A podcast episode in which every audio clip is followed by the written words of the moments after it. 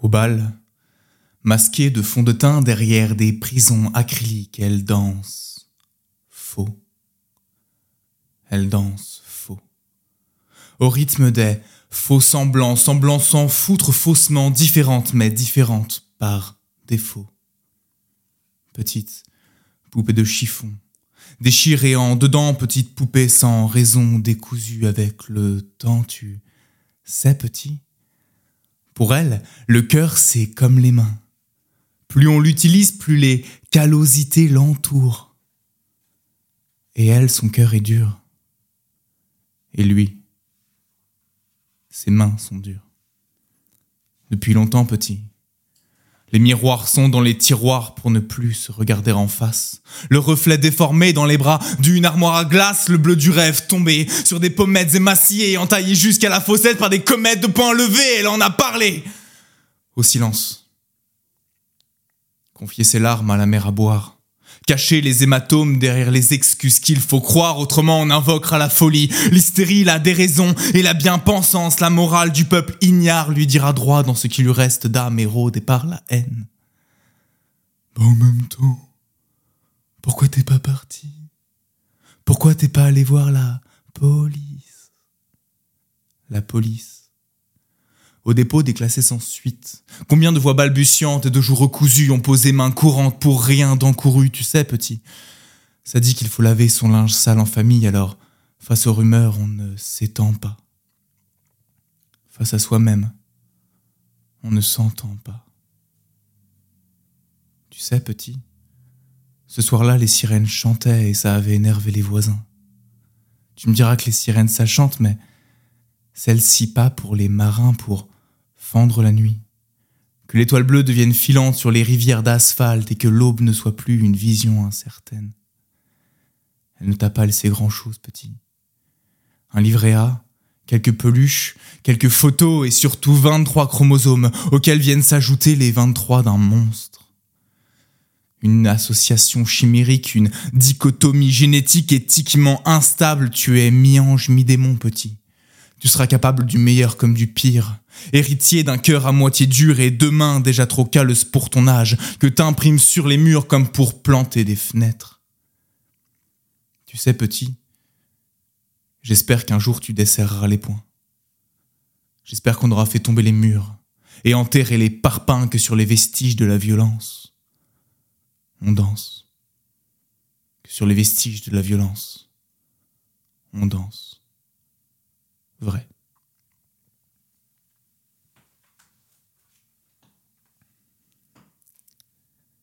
J'aime. J'aime nos âmes qui discutent à la terrasse de nos regards, se racontant à mots muets les évidences que le cœur tait. J'aime nos bouches qui se cherchent, bien moins souvent qu'elles ne se trouvent, nos lèvres qui s'exercent et la passion qui s'éprouve. J'aime ta main qui guide mes doigts, dans la vallée de tes désirs, J'aime ta main qui guide mes doigts jusqu'à ne plus se retenir. J'aime ce petit silence qui traduit le plaisir, l'arrêt de nos cages thoraciques quand vient le moment de j'aime.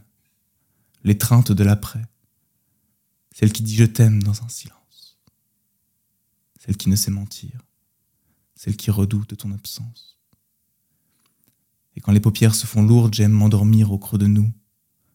Que ton bras soit ceux de Morphée que le monde des rêves soit fade face à nos réalités, j'aime respirer ta nuque, j'aime sentir ton épiderme, et j'aime que tout ça recommence, encore, demain. J'aime, et j'aimerai. Je t'aime, et t'aimerai.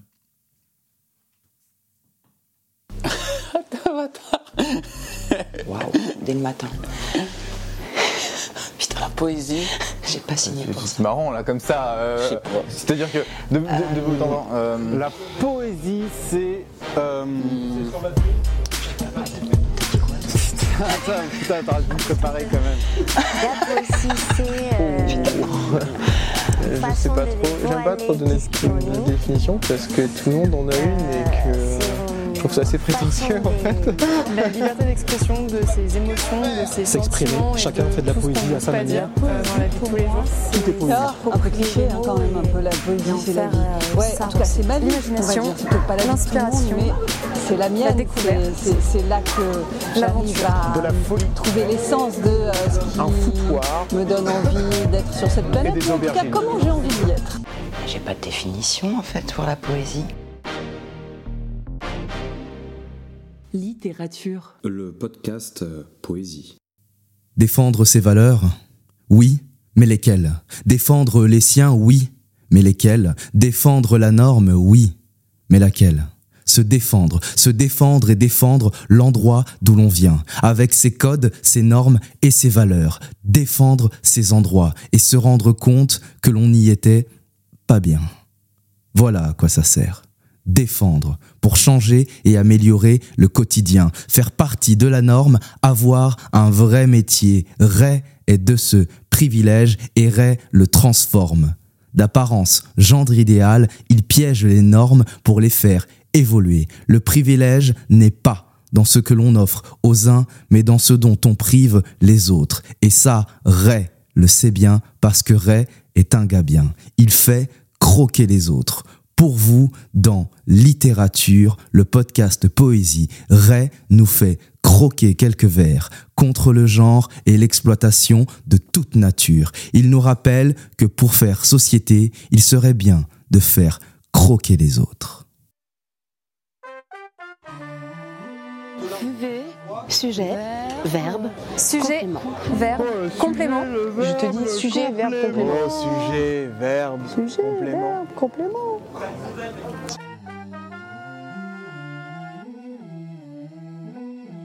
Littérature. Le podcast euh, Poésie. Littérature, le podcast poésie dans lequel on a la chance de recevoir des amis et pas les moindres parce que, eh bien, non seulement c'est un poète, mais c'est aussi une voix dans les nombreux jingles que vous avez la chance d'écouter. Il a prêté sa voix, eh bien, lors d'un festival de poésie qu'on a fait à Normandie, en Normandie pour euh, la plume olympique et il a eu le- la gentillesse de bien vouloir venir jusqu'à Nancy, de braver tous ces kilomètres, de braver la pluie, de braver la Lorraine pour venir, eh bien, partager sa poésie. Bonjour, Ray. Bonsoir. Ça va Ça va, bah, merci à toi d'in- d'inviter. en fait. Ah bah écoute, il n'y a pas de quoi, c'est un plaisir de te recevoir, c'est un plaisir de te recevoir après la présentation que Mouloud vient de te faire, mais que tu n'entends pas Ah, là tout de suite, incroyable. dans les conditions du direct, que tu auras le luxe de pouvoir réécouter, et vous, euh, auditeurs, vous aurez le luxe de pouvoir écouter, parce que Mouloud fait des présentations incroyablement soignées aux petits oignons pour chaque invité. À côté de Ray, eh bien, cette fois-ci, Mouloud n'est pas là exceptionnellement parce qu'il est un petit peu souffrant. Et donc, euh, j'ai dû bien trouver bah, des camarades de jeu parce que bah, l'intérêt du podcast, c'est de pouvoir euh, être comme dans le bar du coin, de bavarder de poésie, mais pas comme à l'Académie française, juste entre potes, t'as vu, parce que la poésie, ça nous appartient à nous. Et ça appartient aussi, eh bien, aux incroyables poétesses et amis que j'ai la chance d'avoir ici, en la personne de d'abord Chériline. Bonjour. Salut. Euh, et aussi, eh bien, Célia. Salut. Salut. Vous êtes toutes les deux euh, poétesses, vous êtes toutes les deux des humaines, donc ça veut dire que déjà vous avez une voix, une réverbe et vous êtes capable eh de pouvoir euh, déranger Ray dans ses derniers retranchements pour arriver eh à lui poser des questions, pour interagir à travers eh l'énorme conversation qu'on va avoir pour essayer de découvrir l'être humain derrière l'artiste. Parce que si la rubrique s'appelle euh, le- tout simplement sujet, verbe, complément, c'est parce que ma maman me le disait souvent quand je bégayais, quand j'étais quand à chaque fois je bégaye, ma maman me dit non, écoute, redémarre, sujet, verbe, complément. C'est ainsi qu'on commence une phrase, c'est ainsi que on démarre une conversation avec des gens. Et donc sujet, verbe, complément pour essayer de découvrir l'être humain derrière l'artiste. Ray, d'où tu viens? Euh, géographiquement, je viens d'Orléans, de la, campagne orléanaise. J'y ai passé euh, 22 années de ma vie. Après, euh, après j'ai eu pas mal de vie après ça. Euh, culturellement, je viens, enfin, socialement, je viens d'un milieu plutôt prolo. En fait, même complètement prolo. Euh, je viens du milieu de la science, puisque, euh, puisque j'ai fait des études dans la santé et dans le paramédical notamment. Donc pas du tout des, euh, des études littéraires initialement, j'ai vraiment un parcours un peu atypique là-dessus. Euh, Parce que le, pour vivre la poésie, euh, on n'a pas obligation à avoir forcément un parcours littéraire. Non, non, en effet. Donc euh, c'est d'autant plus intéressant. J'aime la, la- la dichotomie que tu fais entre même la de, tritomie, tritomie. Oh pourquoi je me fais chier Alors, En tout cas, la séparation que tu fais avec euh, géographiquement, culturellement et euh, socialement, Mm.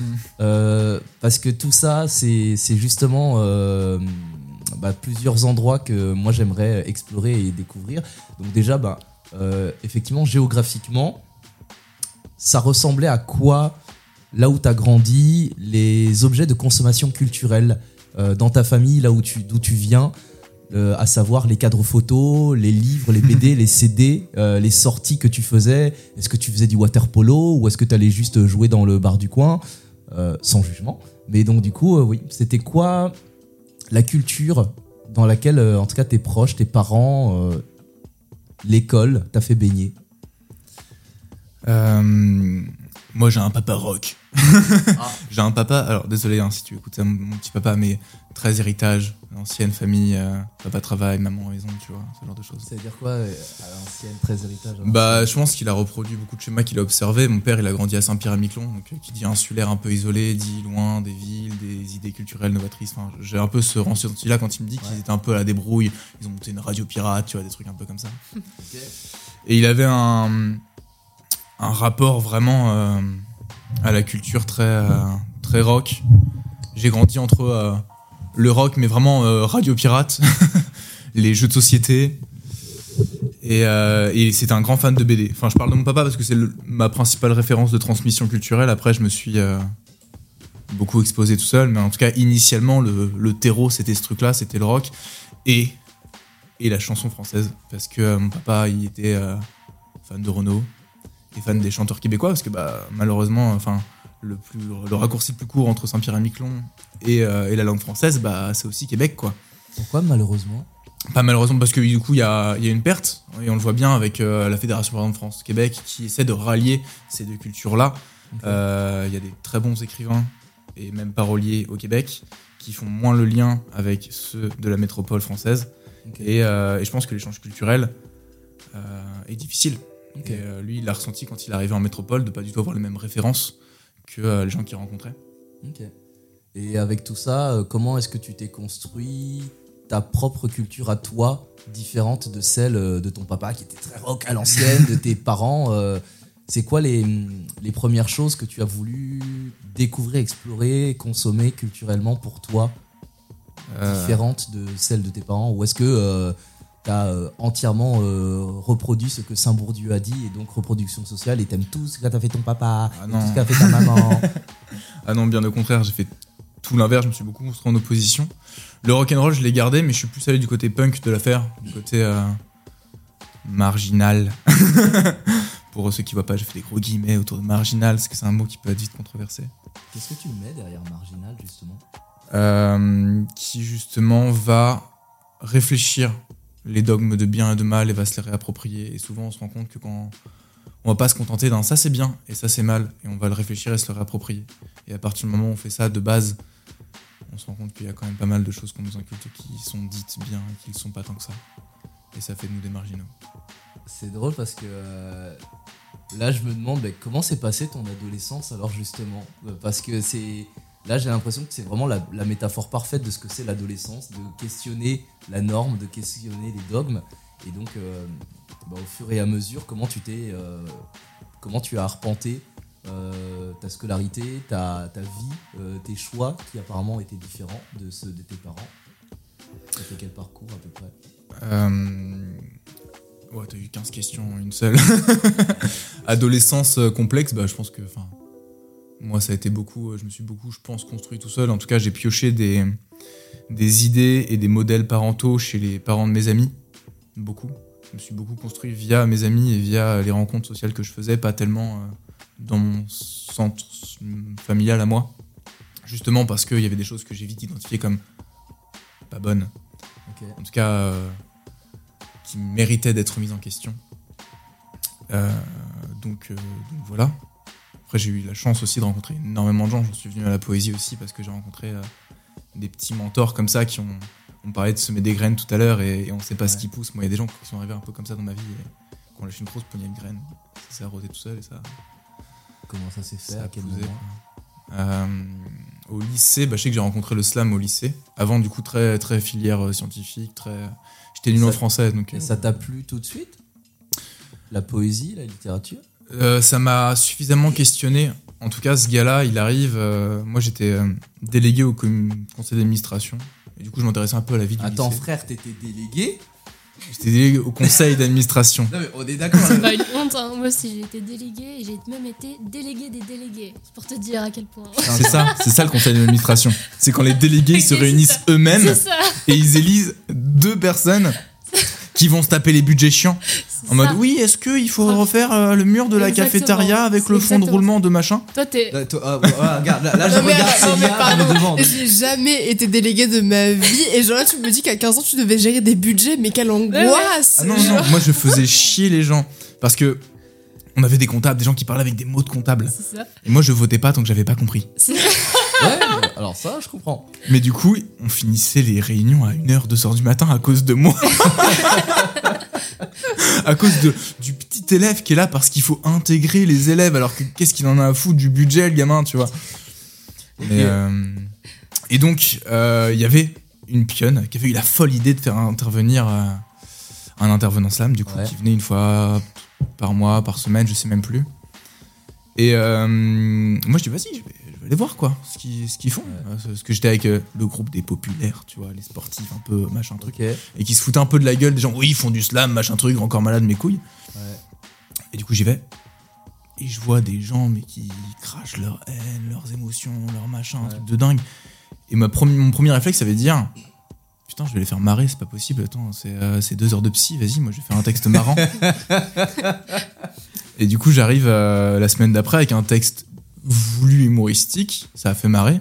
Et puis je suis resté. Et puis je me suis pris au jeu aussi de moi, de lâcher mes émotions, mes trucs, mes bidules. Et ce mec-là, il s'appelle Sadou, d'ailleurs, big up à toi euh, si, euh, si t'entends ça.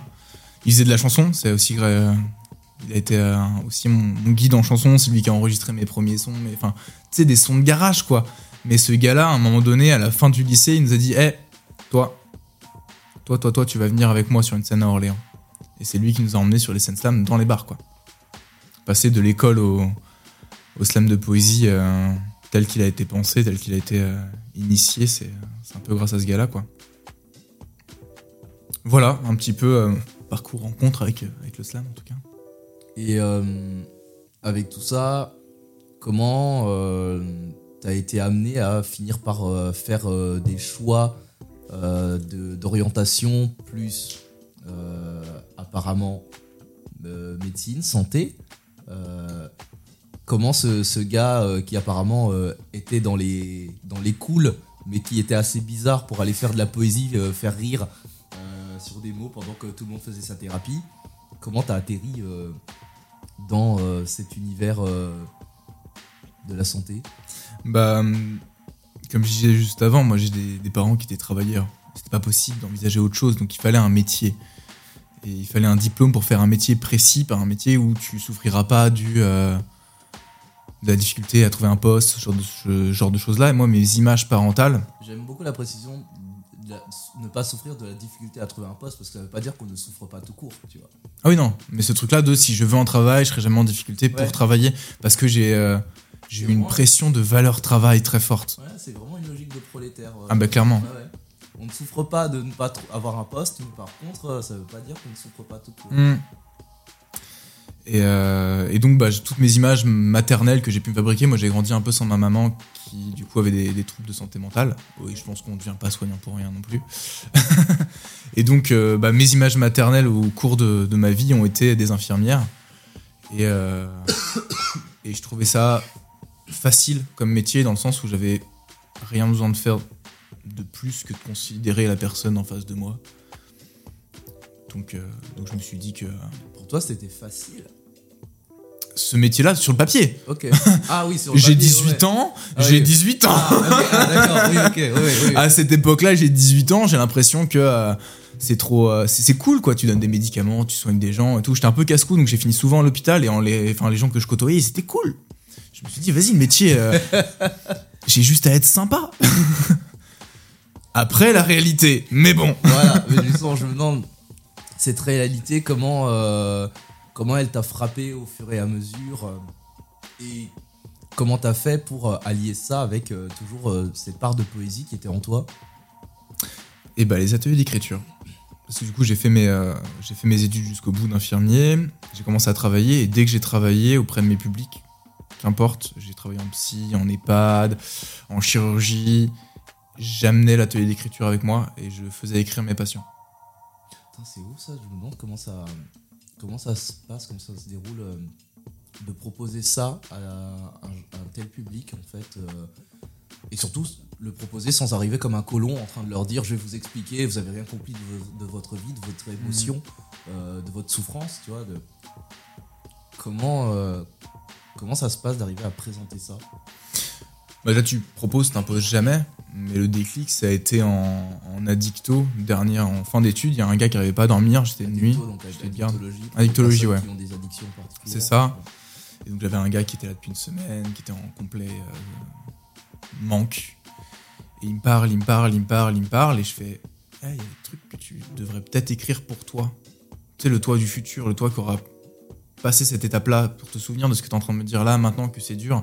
Et que justement, tu vas devoir potentiellement repasser par là si tu replonges, machin. Mais laisse une trace de ce que tu vis maintenant. Et c'était juste une invitation, une main tendue en mode, euh, écoute, ça fait une heure qu'on parle. T'as plein de choses à dire, mais j'ai l'impression que tu, les verbalises aussi pour te les dire à toi. Du coup, si t'essayais de les écrire. Et il a fait ouais, carrément.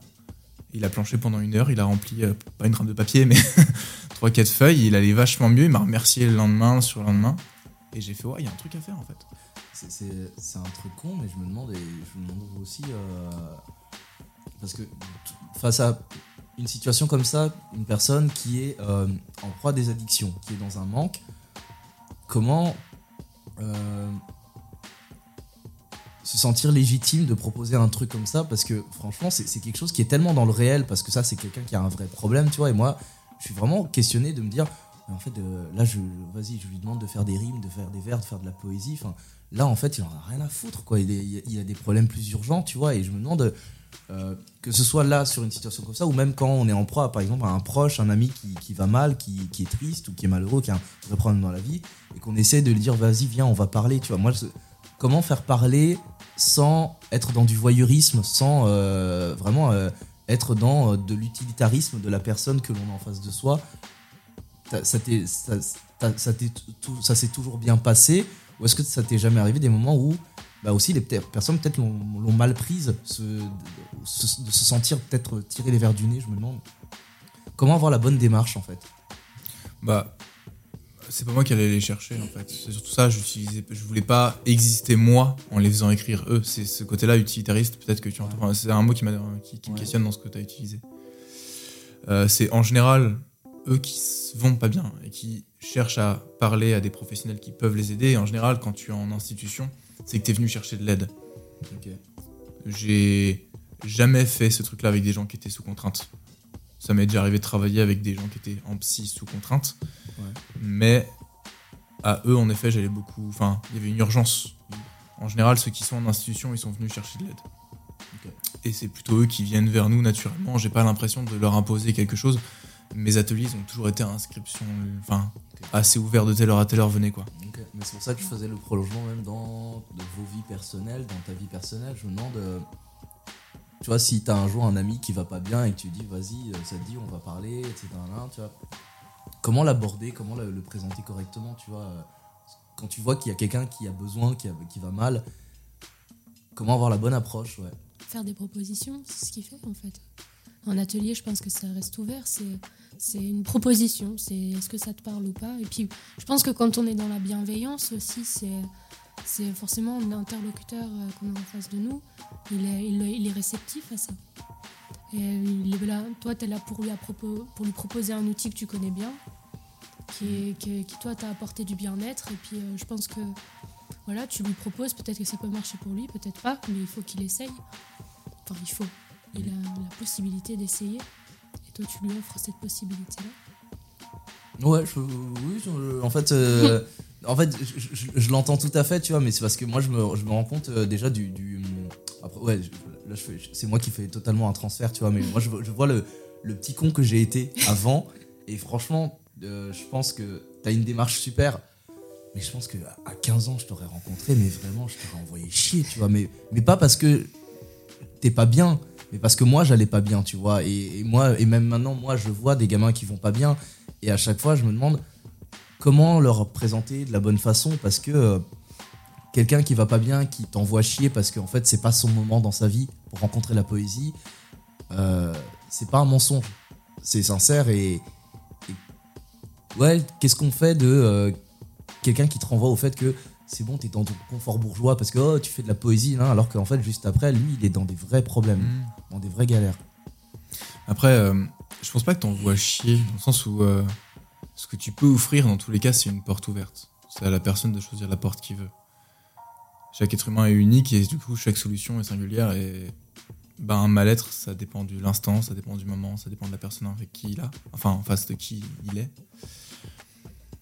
Et si c'est pas la poésie, ça sera autre chose. Oui. Même pour tes potes, enfin moi je sais que mes potes, des fois, bah juste, euh, t'as besoin de mettre un film, mettre un film, t'as besoin d'une présence, on- c'est une présence, c'est l'instant et la problématique qui veut la solution. Et ça, malheureusement, c'est de l'adaptation, c'est de l'humain. Il n'y a pas de recette miracle, de protocole, même si dans le soin, on en a beaucoup, des protocoles. Là, pour le coup, bah, c'est ce que je kiffe aussi dans mon taf, hein, c'est l'humain au, au centre de tout ça. Quoi. Tu peux pas, c'est pas, c'est pas la même recette. Bah, c'est c'est de l'aide à la personne. En fait. Mm. Y a forcément la notion d'humain, elle elle est fondamentale. Moi, je pense, enfin, je me permets, mais moi, je pense qu'il faut juste poser des questions. C'est-à-dire qu'effectivement, t'es pas à la place de l'autre et que s'il est pas en capacité de le recevoir à un instant T, ça veut pas dire que ça lui servira pas plus tard. C'est que c'est comme planter une graine, puis après, tu vois ce qu'il en fait. Et euh, c'est juste lui proposer, lui dire il y a ça qui existe. Tu prends ou tu prends pas. T'essayes ou t'essayes pas. C'est pas grave. Ça, ça ne tient qu'à toi. Mais au moins, il existe ça. Et c'est important de le savoir. Je pense que c'est important de montrer tous les outils et de dire bah Maintenant, c'est ton choix. Et t'imposes rien. Je pense que c'est important de rien imposer avec la, à, à la personne parce que quand t'essayes de, de dire si tu vas faire ça, ça marche jamais. Bien sûr que ça marche jamais d'im- d'imposer quelque chose. La personne le fera toujours à reculons. Tu vois. Je me dis que c'est plus simple, c'est juste tu proposes et tu vois. Tu laisses la personne voir surtout, même si toi t'es pas là. Ouais, le- oui, oui, ça impose un lâcher prise, une forme de lâcher prise qui est pas forcément facile. euh, mais c'est vrai que c'est, on en revient à la notion de bienveillance parce que c'est plus euh, mettre de côté son ego en fait. euh, C'est ça. Je mais- pense que c'est un élan en plus qu'on va vers la personne. C'est pas pour lui dire Eh, regarde j'ai la solution. C'est pas ça. C'est c'est c'est pas pour se mettre en avant. C'est plus c'est un dévouement en fait presque. Je trouve à, à l'autre aussi. C'est lui dire euh, écoute voilà il y a- il y, a des solutions qui existent. Ouais. Je t'en propose certaines. À toi de, à toi voilà de trouver celle qui te correspond. Et ben, c'est ça que je trouve ça vachement intéressant dans ton approche à toi, que tu Ray, parce que bah, comment tu fais pour mélanger ça avec ton ego à toi? Parce que tu es artiste aussi. Et en tant qu'artiste, tu as aussi une part d'ego que tu as besoin de mettre en avant. Et donc, euh, C'est dur à admettre pour tout artiste. comment tu fais pour ne pas piétiner les gens justement et leur laisser de la place suffisamment et toi aussi te laisser des moments d'expression en fait? Euh, suis- c'est pour ça que j'ai- eu l'horreur de dire euh, ne pas arriver comme un colon justement Ouais, quand on propose des ateliers parce que c'est vrai que ben, par projection beaucoup d'artistes peuvent arriver et, et, appréhender et même euh, prêter des clichés des intentions à un public qu'ils n'ont pas forcément. Et donc même dans des ateliers surtout en plus si on est en proie à des publics euh, fragiles fragilisés. Comment quelle est ta démarche pour euh, arriver à bah, ne pas piétiner les gens et, aussi te laisser exister pour créer et prendre ta place? En toute honnêteté, en tant que soignant, cette partie-là, même ta personne, ton individu, existe ailleurs. Tu t'oublies pas, t'oublies pas tes valeurs, t'oublies pas tes, fondaments, tes, tes- tes fondations, tes fondamentaux, mais tu fais moi je mets un masque au boulot, clairement. Mais comme beaucoup de gens au boulot, tu vois, comme la secrétaire qui doit sourire, le, la secrétaire qui doit sourire, euh, enfin ce côté-là de je représente quelque chose, du coup je ne suis plus vraiment moi. Et bah moi j'ai ce truc-là via l'uniforme en fait. Donc, on est en blouse, on est tous euh, pareil, euh, en pyjama avec des crocs, tu vois. Et t'as pas, t'as pas cette individualité qui va rentrer dans ton ego. Tu vas vouloir faire bien ton boulot et ça, ça va satisfaire une autre part de ton ego de euh, je fais bien mon taf. Tu vas pouvoir remplir euh, la case ego, je suis quelqu'un qui est à l'écoute, qui. euh, mais pour ça, enfin justement, faut savoir se mettre de côté pour réussir cette case-là. Enfin, tu nourris l'ego en, tout- en oubliant l'ego. L'egoception. Bah, merci beaucoup. Avec ça, tu as en tout cas réussi à nourrir euh, pas mal euh, des euh, points d'interrogation qu'on avait avec des points d'affirmation de ta personne à travers ton passé. On va pouvoir eh bien embrayer sur la partie suivante à travers ton présent et quelle place occupe la poésie maintenant. Virgule. Virgule. Les guillemets. Ouvrez les guillemets. Ouvrez les guillemets. Virgule. Ouvrez les guillemets. guillemets. Les guillemets. Ouvrez les guillemets. virgule. Ouvrez les guillemets. Littérature. Le podcast euh, Poésie. Virgule, ouvrez les guillemets. Après le passé, on arrive au présent afin de savoir eh bien, ce que fait de sa vie à présent notre cher Ray.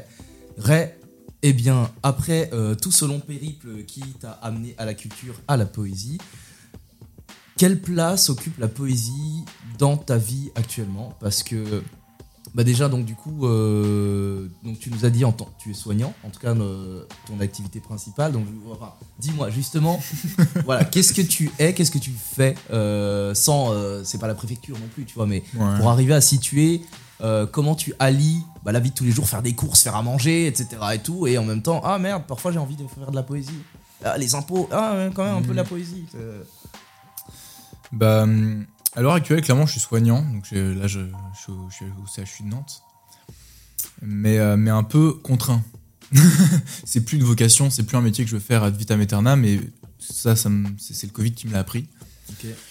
Et euh, donc, suite au Covid, je me suis dit non, je change. Et donc, je, je me suis reconverti dans l'écriture, dans la poésie, en donnant des ateliers, en faisant des performances poétiques. J'avais une part de mon activité qui était écrire en public un peu. Donc, j'avais monté ma micro-entreprise, tout ça, de ça. Ça a duré un an. C'était une merveilleuse aventure. J'étais heureux de travailler. oh, je te jure, c'est une sensation de ouf! Alors franchement, audio guide, là, Ray vient de faire un sourire, mais comme j'avais jamais vu. C'est et, j'en reviens à ce que je te posais euh, de, de cette euh, euh, mentalité de prolo où on n'a pas la peur de ne pas avoir un poste. Par contre, ça ne veut pas dire qu'on ne souffre pas, ça ne veut pas dire qu'on n'a Ouais. pas de peur. Et je sens, c'est là que je me demande. Donc là, si tu sentais, si tu as eu vraiment ce sourire là par rapport à cette activité, c'est quoi qui avait changé? C'est quoi la différence? L'immobilier nantais. non, c'est-à-dire que tout connement, j'ai dû, euh, par la force des choses, été contraint de quitter mon appartement. Euh, sauf qu'à Nantes, tu ne trouves pas un appartement en micro-entreprise. Avec moins d'un an et pas de bilan fiscal et tout ça, et tout ça, et tout ça. Donc j'ai passé un mois et demi sur le canapé de, de- des copains. Et après, je me suis dit, bon, bah, on va se remettre à travailler pour faire trois, trois fiches de paye. Et, euh, et surtout, bah, lié à ce gros terreau prolétaire euh, inculqué, j'ai eu une peur de la précarité, mais ancrée viscéralement, et, euh, et qui fait que si j'ai pas de revenus, pas de tout ça, enfin, c'était un. C'était vraiment un pas dans l'inconnu, hein, l'entrepreneuriat. C'était. Bah ouais, clairement. Et donc, bah, j'ai repris un poste pour potentiellement pouvoir un jour acheter et me dire, ok, ça c'est coché, j'ai plus à m'en soucier. Maintenant, on va pouvoir faire de la poésie, mais donc oui, mon, mon quotidien, je le veux poétique, je le veux, je le veux là-dedans, quoi. Ok.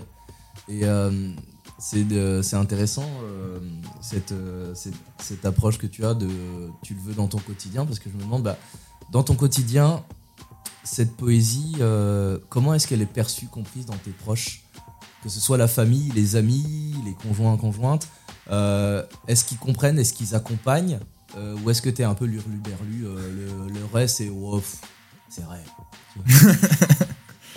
Bah, hum, dans les yeux de ma famille et de mes proches qui sont pas du monde poétique, ouais, il fait son truc, il s'éclate, mais il y a un côté, il est heureux, il crée et il, Ah. il fonce, tu vois. Et il y a un côté de, on comprend pas ce qu'il fait, mais on est fier de lui.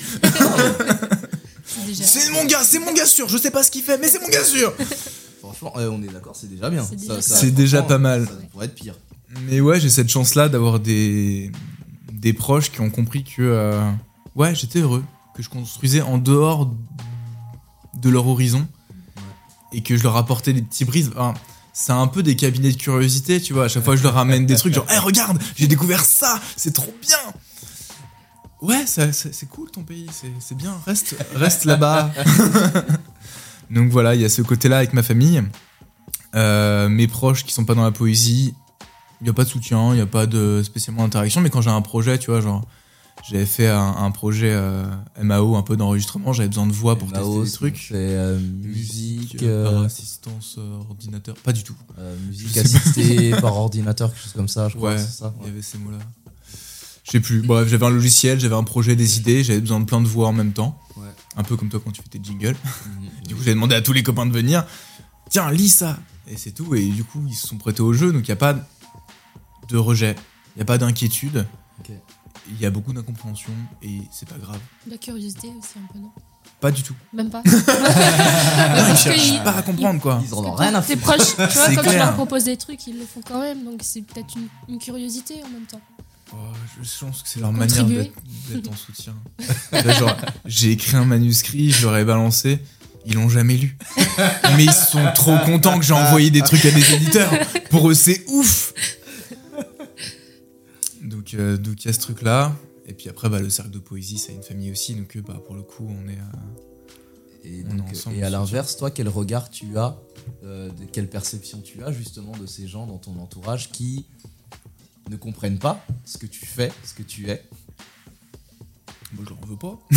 Ah Non, euh, non, enfin, je- j'ai aucun, aucun regret dans le sens où eux, ce qu'ils sont, je le comprends pas et je suis content pour eux.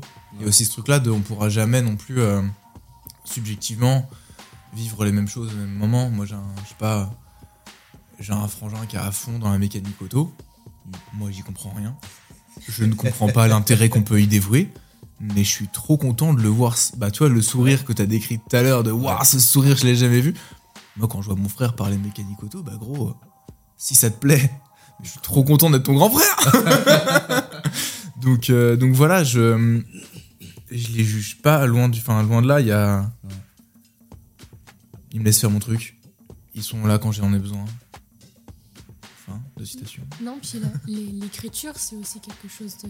C'est une richesse dans le sens où, pour reprendre la métaphore du pays, imaginaire, enfin voilà, de, de tout à l'heure, c'est ça en fait, je trouve. euh, euh, c'est pas parce qu'on est tout seul, parce que c'est l'écriture, la littérature, c'est un monde aussi un peu solitaire, on voyage, on, Ouais, complètement. on, on vit euh, plusieurs vies en étant euh, tout seul en fait au final. Et, euh, et c'est ça en fait, il y a une richesse euh, qu'on cultive comme ça tout seul. Bah, Et justement, euh, toute la du- complexité, c'est comment euh, le transmettre, comment faire un pont avec justement le- la psyché, l'imagination des autres, en fait, parce que c'est là la question de comment est-ce qu'ils conçoivent Mm. ça, parce que est-ce que euh, quand tu leur en parles, euh, ils viennent te voir ou est-ce qu'ils t'encouragent Et justement, c'est cool que euh, quand bien même ils comprennent pas, ils soutiennent, ils comprennent, parce que euh, de la même façon que ton frère, tu captes rien, mais il arrive à te communiquer, en tout cas cet affect, ce plaisir-là qu'il a, et ne pas rester de marbre, ne pas être indifférent, en tout cas au, au bonheur des autres, tu Mm. vois, c'est c'est rare en fait. Enfin, non, c'est pas rare, mais c'est quelque chose en tout cas de significatif dans cette société dans laquelle on est, où on est dans une forme d'individualisme, d'indifférence qui, qui peut être poussée à outrance. Et je trouve ça particulier que euh, toi qui pratiques la poésie, tu arrives à et être en paix avec toi-même vis-à-vis de cette pratique-là, et que les autres soient, euh, soient en paix avec euh, ça, parce que soyons honnêtes, les gars, on est bizarres. non mais franchement, c'est, euh, Ouais, mais c'est assumé. Oui, oui, c'est ça, tu vois, mais c'est ça, enfin, on est quand même des crétins qui prennent un papier, un stylo, tu vois, le- à- au jour d'aujourd'hui, franchement, je te jure, tu, tu fais ça dans la rue, les gens, ils se disent, il y a un On truc. vient de quelle planète, de quelle époque? Tant qu'on le fait avec conviction, c'est ok. Faites des conneries, faites-les avec conviction, c'est exactement ce qu'on fait. Tant que t'es sur toi. Et en plus, on est plein. Tu sais, c'est faire un truc ridicule tout seul, c'est ridicule. Faire un truc euh, en groupe, d'un coup, on dirait un flash mob. Non, t'es juste un sectaire. T'es juste une secte. Ouais. Non, puis justement, je pense que c'est c'est aussi important de- d'avoir des lieux où euh, on retrouve des gens voilà, un peu dans notre. avec leur univers, mais en même temps, on, on- quelque chose de, de commun, quoi. Une passion commune.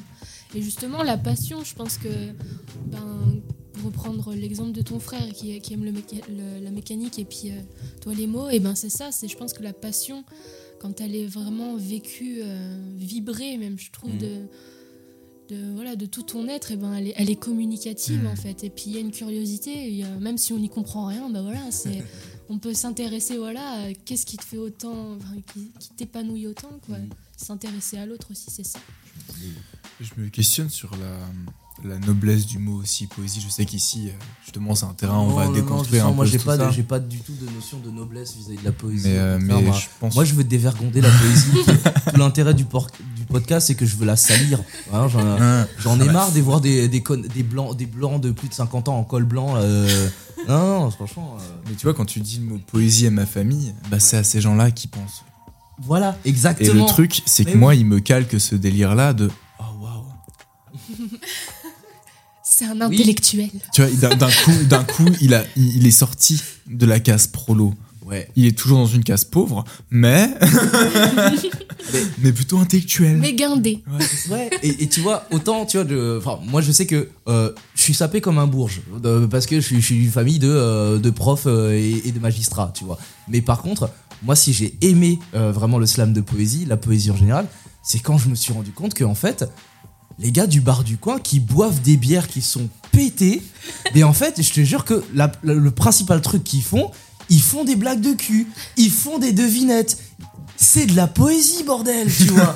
Mais franchement, et je te jure, quand je me suis rendu compte que, ben en fait, même dans les milieux où c'est c'est sale, il n'y a pas le bon vocabulaire, c'est de la poésie ça aussi. Ah bah je te jure, je me suis senti beaucoup plus à l'aise et plus légitime en fait. Et je suis même beaucoup plus réceptif à ce genre de poésie. J'aime bien aussi la, la- la poésie, la culture de l'élite qui va euh, à l'ENA, Polytechnique, au théâtre. Il n'y a pas de problème. Mais ah, moi j'aime bien en fait le, la poésie de monsieur et madame Michu. Hmm. Bi- Big up Bigard, quoi. Franchement, c- alors le lâcher de salope est difficile à défendre. mais ce côté prolo, ce côté en fait, euh, on n'a pas place à l'opéra, mais la culture, en fait c'est nous. Parce qu'en fait on est, statistiquement on est plus nombreux. Les beaufs sont plus nombreux. Donc statistiquement la culture des beaufs, c'est eux la culture hégémonique. Ça fait chier. hein. Ah merde. Et je me demande du coup, euh, cette culture, euh, cette poésie que tu pratiques, euh, bah, où est-ce que tu la pratiques généralement? C'est-à-dire, euh, déjà, quand tu écris, c'est quoi tes habitudes, tes rituels d'écriture Tu écris généralement à quel moment À quel endroit? Est-ce que, euh, bah, comme Mouloud qui n'est pas là, est-ce que tu te lèves tous les matins à 6h du matin Tu vas écrire dans un café avec un petit café, tu vois, un expresso euh, avant d'aller travailler, avec un beau carnet, avec un beau stylo Ou est-ce que euh, tu es un peu tout terrain entre wagon, train, toilette, va vite sur ton téléphone ou sur une feuille, liste de courses? Hmm. C'est quoi tes rituels? Habitudes Euh, ça dépend du projet. C'est-à-dire que si je suis sur un projet long, un manuscrit, une nouvelle, une idée de roman, je vais m'imposer une rigueur de travail. Je vais me dire, j'écris tous les jours de telle heure à telle heure. Là, c'est le délégué qui ressort. Que ça Déjà, monsieur Je a des vais- projets d'écriture. Je vais casser le mythe du poète un peu volubile qui écrit n'importe où, euh, tu sais, euh, en plein acte euh, d'amour, il va s'arrêter. Non, j'ai une idée, j'ai un verre, il faut que je le note. Non. Moi, je suis très dans le contrôle. Ah ouais La structure. complet dans le contrôle, bah, surtout sur ces projets-là où tu peux pas te permettre de juste avoir l'inspiration quand t'as un projet long comme ça. Tu te donnes des rendez-vous à toi-même. Ah ouais, clairement, c'est un marathon. Et tu arrives à les tenir Bah, hum, quand j'ai du mal, je vais en médiathèque, je m'entoure de gens qui font comme moi, Ah ouais, carrément. qui bossent. Et en fait, euh, tu sais, ça te met la pression par. euh, Enfin, il y a plein de techniques comme ça, j'avais essayé d'écrire devant un miroir aussi, où je me mettais un chrono. Parce que bah ouais, t'as envie de, de te dire putain, il y a une heure qui est passée, merde, euh, j'étais euh, sur Instagram pendant une heure, bah non. Enfin, ça, ça me donne pas une bonne image de moi-même, en tout cas de moi à moi. Putain, c'était un sociopathe, frère. Non, Du coup, je me conditionne à Ah ouais, l'écriture sur t'es- j'ai- projets non, pas comme ça, mais, euh, mais euh, non, il y a une autodiscipline en fait, surtout quand tu dois faire, parce que tu es tout seul. Tu es tout seul à devoir créer quelque chose et tu peux pas compter sur une aide extérieure pour, euh, pour te gérer en fait. Et c'est non, c'est un bon travail justement. C'est un bon travail pour euh, d'écriture justement pour se gérer, pour Mm. euh, gérer son temps, gérer, gérer sa, sa créativité. Enfin, non, moi je trouve que l'écriture, euh, surtout, bah voilà. En vrai, moi, je pense que vous c'est- êtes le niveau que j'aimerais atteindre le jour où je serai adulte, en fait. moi, je Non, me rends compte que j'arrive up, tu vois. Moi, j'ai vraiment j'ai- un, rapport chaotique, conflictuel à l'écriture, à la création. Mhm.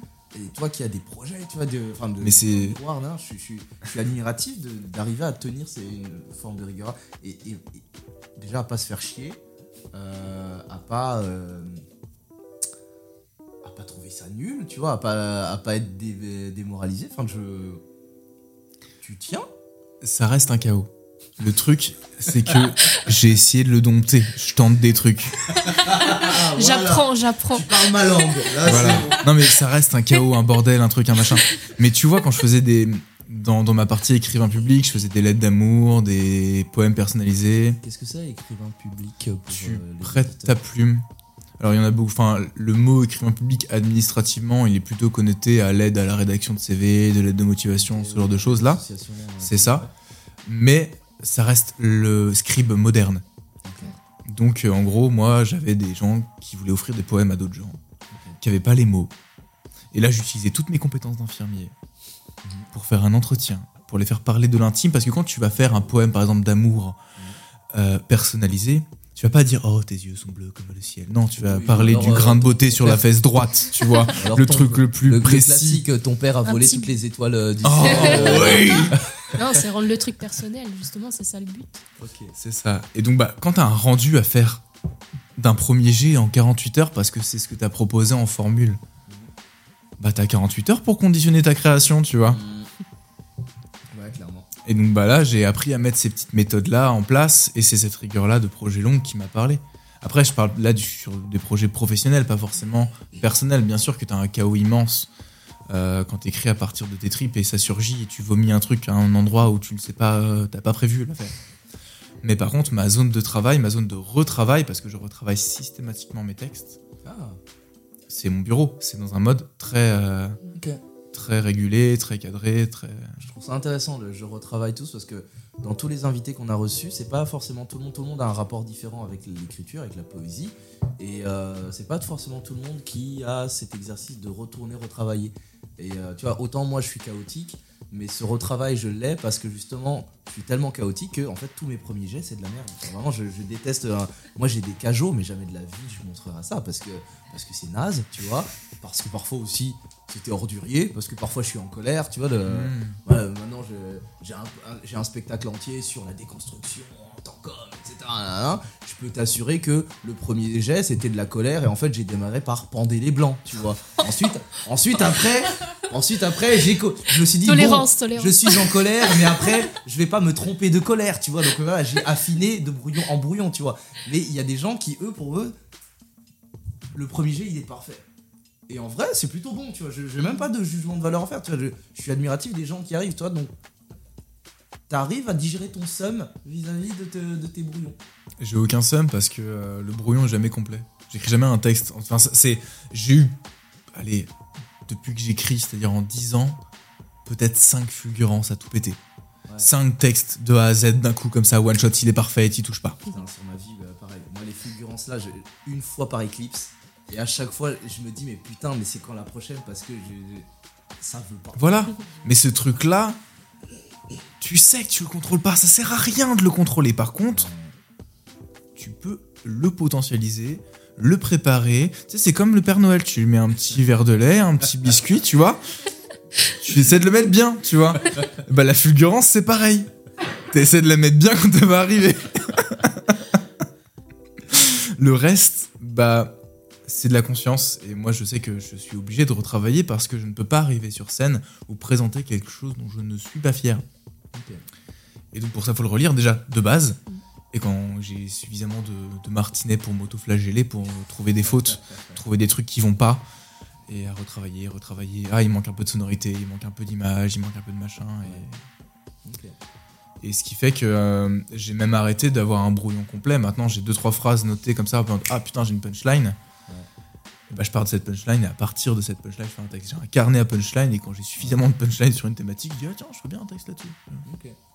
Euh, et du coup, une fois que t'es es en, rac- t'es en accord et raccord avec euh, toi-même sur le texte, euh, comment tu vis la scène? Parce que tu fais du slam de poésie, tu n'es pas qu'un poète dans l'écrit, mais aussi dans ce que tu dis. Comment tu appréhendes de te retrouver face à un public, de te retrouver face à des regards, à des jugements. Comment tu appréhendes ton corps euh, devant des gens? Est-ce que tu t'en fous, t'es à la one again, ou est-ce que t'as pas à un moment donné un regard, euh, une préparation sur ton apparence, tes vêtements? Est-ce que c'est sincère ou est-ce que il n'y a pas une pointe de forme de manipulation dès lors que tu te prépares un petit peu? Oh, Il y a 15 questions dans tes questions. Euh, du coup, je les traite une par une, si tu Ouais, m'autorises. Déjà, Lego. Euh, j'ai la chance et l'immense joie d'avoir un cercle euh, de testeurs bêta bienveillants qui vont tester leurs trucs aussi, tu vois, pas de problème. Euh, et donc, ce qui fait que mes textes, en général, ils ont été lus, lus, et pas que par moi, et retravaillés pas que par moi. Donc, s'ils arrivent sur scène, je vais pas avoir honte de les présenter. J'ai pas peur de l'apparence, ils sont assumés. Euh, je demande toujours s'il y a des petits trucs qui tiquent, tu vois. Genre, euh, quand j'écris, par exemple, sur les violences faites aux femmes, bah ouais, en tant que mec cis blanc, j'ai besoin de m'assurer que j'aborde le truc d'un bon angle et que je suis pas dans mon déni à moi. En mode ma colère, euh, je veux prendre tous les blancs, tu vois. C'est pareil, c'est ce, Bah oui, ce- bah ce truc-là de, ok, est-ce qu'il y a que moi qui trouve ça bien ou est-ce que aussi vous, ça va Euh, Bref, j'ai donc le fond et même du coup la forme purement du texte, j'en ai pas honte et j'ai pas peur de du retour des gens. Pour ce qui est euh, de la posture sur scène, de l'habit, de machin, euh, je faisais de la scène rock en parallèle. C'était facile parce que tu répondais à des codes. Justement. Donc ça, c'était très simple. Tu les adoptais et bah, tu donnais au public ce qu'il attendait. Le slam, c'est pas pareil. T'as un espace de liberté. Tu fais ce que tu veux. Et là, c'est un peu plus compliqué. Est-ce que la poésie, c'est pas des codes aussi Pour savoir ce qui fonctionne, ce qui marche. Euh, oui. Soyons honnêtes, regarde-toi. Vous, vous, euh, dans le, dans les auditeurs, vous le voyez pas, mais justement, t'es un mec cis blanc, t'es plutôt beau gosse, t'es dans les normes, les canons de beauté, tu vois. Donc, est-ce que, quelque part, tu ne rentres pas aussi dans des normes faciles? Euh, c'est pas des normes faciles. Enfin, j'ai pas trop connu d'autres trucs que moi-même, donc c'est complexe. Euh, j'ai adoré le mouvement punk parce que le mouvement punk c'est un mouvement qui s'enlaidit justement parce que j'avais j'en avais marre qu'on se calque des trucs sur moi tu vois. Je, fais, je, je fais un métier à majorité féminine. Ouais. de nanas qui ont exacerbé ce que la société attendait d'elles. Je suis ultra sexualisé dans mon métier. Ça veut dire quoi exacerber ce qu'on attendait d'elle bah, tu sais, enfin, moi, j'ai l'image d'une société qui attend d'une femme qu'elle soit euh, dans le care, dans le prendre soin, dans l'assistanat, dans le s'oublier, dans le faire des heures sup pour son mari, pour son machin, un truc de bidule. Alors que, à l'inverse, un homme, on attend. J'ai l'impression que la société attend de lui une, des responsabilités, une poigne de fer, une virilité, ce genre de choses-là. Et malheureusement, j'ai pas beaucoup rencontré d'infirmières qui ont fait ce taf de déconstruction, alors que justement, j'ai rencontré que des infirmiers qui l'ont fait parce que pour arriver dans le prendre de soin, dans le s'oublier, dans son ego, dans machin, faut avoir fait déjà un petit travail de déconstruction. Il y aura toujours à faire, mais t'as entamé un truc. Dans le métier, je suis sexualisé, je suis, euh, bah, comme toute minorité, je suis euh, la majorité, l'inversement, tout ça. Je vais pas me plaindre. J'ai jamais euh, marché euh, dans la rue en étant en insécurité, ce genre de choses-là, mais tu vois, C'est juste que tu te rends compte des dynamiques Clairement. sociales en fait. Exactement. Tu, tu nages. Et donc longtemps, j'ai cherché à m'en les dire en fait. Je me suis laissé pousser les cheveux, je les ai courts, tu vois, depuis un mois et demi. Je me suis tatoué sur des parties visibles. Euh, j'avais des bouts d'oreilles pendantes parce que justement, on n'attendait pas ça de moi. J'avais. Toi, c'était sans lady En tout cas, je trouvais ma propre beauté dans la marge des gens. Et bien sûr que euh, se faire tatouer des parties visibles, pour beaucoup, c'est sans les dire. Et c'est, en tout cas, je, dis, je me permets de dire ça parce que c'est l'image qu'on m'a renvoyée quand j'ai fait ce- ces choix-là. Euh, donc je suis pas sûr d'être à l'aise avec le fait de jouer de mes avantages sociaux. Au contraire. t'es là, t'es syndrome un peu de l'imposteur de putain, pourquoi je mérite ça? Pourquoi je mérite un traitement? Enfin, pourquoi on me calque le côté avantageux d'une norme? Et donc j'ai longtemps adoré le mouvement punk et ce truc-là parce que c'était tout l'inverse. C'était jouer dans la marge et refuser ce truc-là. J'ai- J'aime beaucoup euh, ce que tu dis parce que euh, du coup je vais parler d'où est-ce que moi je me situe, mais en fait cette notion-là de euh, être désemparé de, des qualités que l'on peut te prêter, en fait, parce que justement, euh, moi je me rends compte que en, tant que mec, en tant qu'homme noir, tu vois, dans, un pays comme la France, euh, je suis censé être le symbole de virilité qui fait peur ou qui envie selon, le- selon le, positionnement des racistes de, salon, tu vois. Euh, mais par contre, c'était effrayant les moments où euh, je, juste je marchais dans la rue et que je me rendais compte que je souriais pour rassurer les blancs, tu vois. Parce que je voyais que vraiment ils étaient en panique. Alors que moi, j'ai- de me rendre compte que j'étais euh, véhicule de cette violence-là, en fait, c'était une violence pour moi, tu vois, parce qu'en fait, c'était un pouvoir que j'étais pas prêt à recevoir. Et sur un autre parallèle, moi, je vois, euh, je travaille avec des enfants, tu vois, et quand je vois des, des adolescents qui, tout d'un coup, leur corps change, leur, euh, et donc, du coup, tout d'un coup, ils, de- ils rentrent dans les canons de beauté que la société attend, et quand un adolescent, tout d'un coup, en fait, n'est pas prêt à être considéré comme beau ou belle par la société, et de recevoir ces compliments, ça peut être génial quand c'est ce qu'on attendait depuis toujours, mais c'est super effrayant quand on n'est pas prêt à les recevoir en fait. Et je trouve ça intéressant cette démarche-là à travers le mouvement punk que tu as, euh, embrassé, à travers de Sans les dire, comme une réappropriation de soi en fait. Et puis ça m'intéresse pas d'être apprécié pour un truc que je maîtrise pas, surtout. C'est triste. C'est tellement triste. Autant t'as bossé, enfin. C'est un peu psychorigide aussi. Ouais, c'est clair, mais je peux pas être fier de mon apparence physique alors que je. Enfin. C'est pas ça que j'ai envie de cultiver, c'est pas ça que j'ai envie de développer, ce truc-là, il est pas intéressant, quoi. Et du coup, euh, bah, cette notion de fierté, euh, comment tu la traverses aussi quand, après être passé sur scène, les retours du public, comment tu les reçois? C'est quel genre de retour du public? Euh, je peux me permettre de finir sur la question d'avant. Oui, vas-y, Quelqu'un que vas-y. j'ai pas remercié parce que du coup, tu me parlais du travail du corps. ouais. Euh, pour le slam, du coup, c'est un peu plus particulier parce que espace de libre. J'ai commencé un coaching de mise en scène Oh. avec euh, Madame Cloach, ouais, si, tu nous- si tu te reconnais. Et euh, c'est cool de pouvoir repenser ce travail scénique autrement parce que j'ai fait zéro théâtre. Et du coup, je suis en train d'apprendre un peu ces ficelles-là pour, ouais, pas, pas tellement pour euh, donner au public ce qu'il attend. Plus pour moi, me regarder dans le miroir et faire, ouais, c'est ça que moi je voudrais voir. Faire passer ce que tu as envie de faire passer. Ouais, aussi. c'est ça. Et au niveau des remerciements, euh, c'est le bordel. C'est bon, ça Des commence à arriver. je sais pas. Euh, insulte, ça a été compliqué. Il y a certains textes euh, où, euh, où c'est dur d'affirmer ton positionnement. Mais, euh, mais pour tout ce qui va être qualité, enfin, compliments et remerciements, chose qui, dans le milieu du slam, très bienveillant, très coucou, très on se fait des câlins après, et régulier, euh, ça a été longtemps compliqué de les- d'accepter, de les recevoir. Pourquoi? Parce que je me suis longtemps rendu compte que je le faisais pas pour eux, je le faisais pour moi. Et que du coup, tu me remercies très bien, mais, mais pourquoi je je viens de me remercier moi à l'instant, tu vois? Et ça a été un long travail de me dire, ok, artistiquement parlant, ok, donc ça m'a mis, enfin, mes premières années slam, vraiment, j'accueillais pas les merci. Parce que je le faisais pas pour, pour les autres. J'étais très égoïste sur mes scènes slam. Je venais pour moi, quoi. J'allais embrayer sur ça. Ah non, euh, j'avais ce truc-là de j'attendais mon passage. Et j'étais en stress jusqu'à mon passage, et une fois que c'était passé, ok, je pouvais écouter. Mais je venais pas pour la soirée, je venais pour moi dire quelque chose sur scène. C'était ça mon premier rapport au slam. Après, ça a changé et ça a évolué, j'ai commencé à vouloir la travailler de la scène. vis-à-vis de ton ego euh, dans ton métier de soignant, justement. hein, Mm. euh, que dans le slam, il arrive à s'exprimer, je, je comprends. Ouais. Aujourd'hui, c'est- ça va mieux. c'est juste que je les questionne. Ok, tu me remercies, ok, t'as trouvé ça bien. Pourquoi? Qu'est-ce que je pourrais changer? Qu'est-ce que je pourrais améliorer? Toujours dans cette recherche d'optimisation d'un texte qui, pour moi, n'est jamais fini, quoi. T'as beau le déposer à la, le déposer à la SSM, t'as beau avoir un petit numéro. euh, Enfin, il y a des trucs que j'ai déposés six fois, cinq fois parce qu'ils évoluaient, quoi. Ils changeaient, tu vois. Et c'est jamais le même.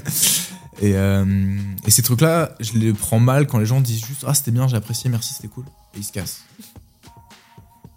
Et je me dis Bah, bah, bah, attends, mais viens, on en parle. Moi, j'ai adoré, par exemple, euh, le, le premier invité sur ce podcast, Guillaume. J'ai adoré qu'il m'explique pourquoi il a écrit ces textes, quelle était l'idée, quel était le message politique? Et quand je lui ai dit bravo, j'aime ton texte, il a embrayé là-dessus, on en a parlé, j'ai adoré la rencontre de l'idée et du résultat. Et en fait, j'aime les remerciements qui vont dans ce sens-là.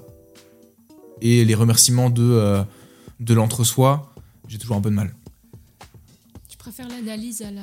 au compliment en fait. C'est plus, c'est ça. En tout cas, le compliment ciblé, le, pas le compliment de salut, ça va. Le, pas, le, pas le compliment bateau qui, qui est répété. euh, Placide peu. Mis à part le côté masturbation cérébrale, mais pourquoi vous aimez pas les compliments? Moi, j'ai- Moi, j'ai l'impression que, franchement, et je dis ça parce que moi, dans mon métier où je fais des ateliers, mais je te jure, j'ai un exercice où je demande aux gens de faire des compliments les uns aux autres. C'est les moments où je vois les plus mais le- les gens en panique, le, le nombre de personnes que j'ai vu fondre en larmes à l'idée de devoir dire un compliment à quelqu'un, ou pire, de devoir recevoir Ouais. un compliment de quelqu'un. Mais pourquoi, les gars je- Parce qu'il faut être humble. Parce qu'il faut, il faut être. euh, je sais pas. C'est, c'est un- c'est ce, en fait, c'est ce moment-là que tu prends aussi conscience que tu t'es mis en lumière. Donc tu deviens vulnérable. Je pense aussi. Parce que je pense qu'il y a ce, côté, ce côté, tu vois, où. euh, moi, je au départ, je l'ai fait pour moi. Ça plaît, ça plaît pas, c'est pas grave. Tu t'es un peu blindé, je pense, quand tu, quand tu vas sur scène. Et puis. euh, puis voilà, si ça parle, c'est bien, si ça parle pas, tant mieux. Enfin, c'est pas grave, quoi.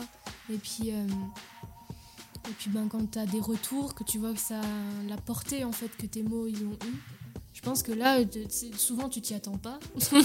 et puis, euh, et puis il y a aussi ce... Ouais, voilà, ce... Mince, là, là, ça parle de moi, quoi. Je veux dire, c'est...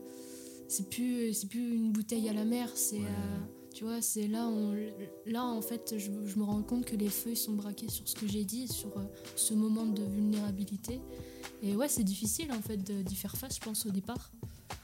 Pas, c'est si difficile que ça de se laisser vulnérable. non, mais c'est beau. C'est, c'est Après, t'as le moment aussi. hein. Moi, je sais que par exemple, en concert, quand tu descends de scène, t'as tout sauf envie de voir des gens. Tu viens de performer. Enfin, en- tu vois, c'est comme si en spectacle, on te sautait dessus direct T'as après. l'état de choc, là, tu Laissez-moi prendre ma bière, les petits loups, tu vois. On en papote après, pas de problème. Et il y a ce truc de, ouais, re- laissez-moi redevenir lambda. Ouais. Vous m'avez offert de la lumière, laissez-moi redevenir lambda et, et ok, c'est cool. Mais euh, il y a le moment du compliment aussi qui peut jouer. Mais de base, hein, j'ai une. J'ai tendance à m'autoflageller, piètre estime de moi-même, tu vois, ce genre de choses-là. Et du coup, quand on te dit, non, mais c'était pas mal. Comment ça, je suis pas nul? Quoi? Mais, mais l'image que je me suis construit de moi, enfin, il y a ce truc-là de. euh, de. Ouais, d'illégitimité, en fait, en tout connement. J'ai pris la parole, j'ai monopolisé 4 minutes de votre attention, c'est énorme. Et vous m'avez écouté, j'aurais pu péter dans le micro, vous m'aurez applaudi, tu vois. Il y a ce truc-là de. J'aurais pu faire n'importe quoi, et t'as quand même décidé de revenir me voir à la fin et de me dire putain, j'ai kiffé. Quelle légitimité j'ai à recevoir ce truc-là, c'est. Très illogique. Je te le cache pas, hein. Oui. Mais c'est émotionnel, et ça, pour le coup, tu le maîtrises pas, quoi. Moi qui parle en conscience de tout conscientiser Oui, oui. depuis tout à l'heure, là c'est purement émotionnel quand on me dit merci, je suis en mode ah d'accord. Euh, bah, merci, merci toi. Point à la ligne. Point à la ligne. À la ligne C'est ça. Point à la ligne. Point à la ligne. À la ligne. Point à la ligne. Attention. À la ligne, à tu dis. Voilà, c'est Point. Et à la ligne. la ligne. Alinéa. Alinéa. Littérature. Le podcast euh, Poésie. Un sourire de malice soulève tes commissures, et soudain mes blessures deviennent cicatrices. Je t'embrasse, tu m'enlaces, complice de sensibilité, suspendu à l'espace dans un soupçon d'éternité, ainsi soit-il, ainsi soit-elle. Lit sans dessus dessous, soule sans dessus de lit, nu sans dessus et presque sans dessous, car seul, suivant ta silhouette, les lacets de ton corset s'unissent en un S. Sensuel serpent sinueux qui sillonne par caprice la surface de ton écorce, je le délasse et te déleste de ce satin de soie qui s'offre soudain au sol. Sans sourcils et tu me susurres sans s'y penser, censuré, subtil supplice qui à coup sûr stimule nos sans s'enlacer. L'issue se dessine dans cette soirée d'ivresse, les soupçons se déciment en succession de caresses. Consensus de caprices. Toucher la cime du septième ciel, esquisser l'espoir d'un vice à l'ascension de l'essentiel. Ascenseur suave, synergie d'émotions, sommet, puis redescente. C'est sans scission que sonne la césure de notre partition. Stop. Silence. Restant un instant assis, nous ressassons le récit, donnant sursis aux cigarettes qui se languissent du cendrier.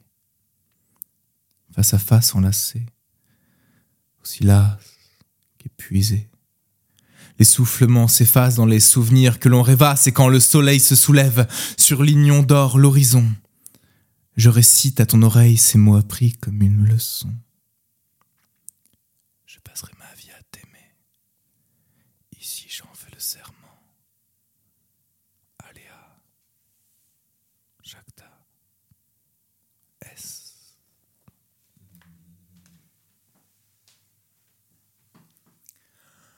Louis Martin. Petit châtaignier d'un mètre vingt se rend comme tous les matins à l'école des grands arbres. Comme son frère avant lui, comme son père avant lui, comme son grand-père avant lui. Parce que voyez-vous, châtaignier c'est une affaire de famille. Et chez les Martins, on n'est pas des glands. Chez les Martins, on n'aime pas les glands. Chez les Martins, on sort d'une boque bien dure et bien piquante qui ne pousse pas en bordure, mais bien au centre, on prend sa place. Parce que personne ne va nous la donner. Chez les Martins, on résiste, on endure parce qu'on est châtaignier. Et pour le devenir, c'est du boulot. Alors, forcé, Louis Martin, petit châtaignier d'un mètre vingt, se rend comme tous les matins à l'école des grands arbres pour y devenir plus grand, plus gros, plus résistant, plus costaud. Mais Louis n'est rien de tout ça. Alors Louis traîne des branches, de chez lui jusqu'à l'école, jusqu'à sa classe, jusqu'à sa chaise, pour au final se gratter les feuilles sans rien y comprendre. Être ou ne pas être. La question ne se pose pas. La question, on ne la lui pose pas. Il sera châtaignier. Un châtaignier en normes massif. À la fin des cours, quand chaque arbuste a fini de plancher sur le pain de ses camarades, Louis Martin, petit châtaignier d'un mètre vingt, prend le temps de s'asseoir, comme tous les soirs, et de broyer son noir. Sous le poids des rêves auxquels on ne peut plier, sous le poids de l'espoir que l'on ne peut noyer, Louis rêve en secret de devenir papier. Papier de lettres, papier d'histoire, se faire presser au moins une fois pour ressentir la chaleur d'une étreinte que sa famille ne lui donnera jamais. Papier d'amour, papier d'espoir, papier de livre à prêter à toutes ces âmes en peine qui, à défaut d'envie de le stylo, se font du sang d'encre. Louis veut nourrir les esprits, et non les ventres avides, il veut briser ses chaînes et ce destin stupide, il veut partir plus loin que la lisière et se ranger dans mille et un poèmes sur la bibliothèque d'un rêveur. C'est décidé. Louis Martin, petit châtaignier d'un mètre vingt, fera l'école buissonnière demain. Alors il se leva et partit prendre racine ailleurs. Le lendemain, Louis se fit couper, aplatir et colorer. Chaque parcelle de son corps frêne fut transformée en papier, format A5 destiné à la campagne électorale d'un écologiste libertaire. Et sur chaque lamelle de ce qui fut un jour son écorce, on pouvait lire en gros caractères Non à la déforestation.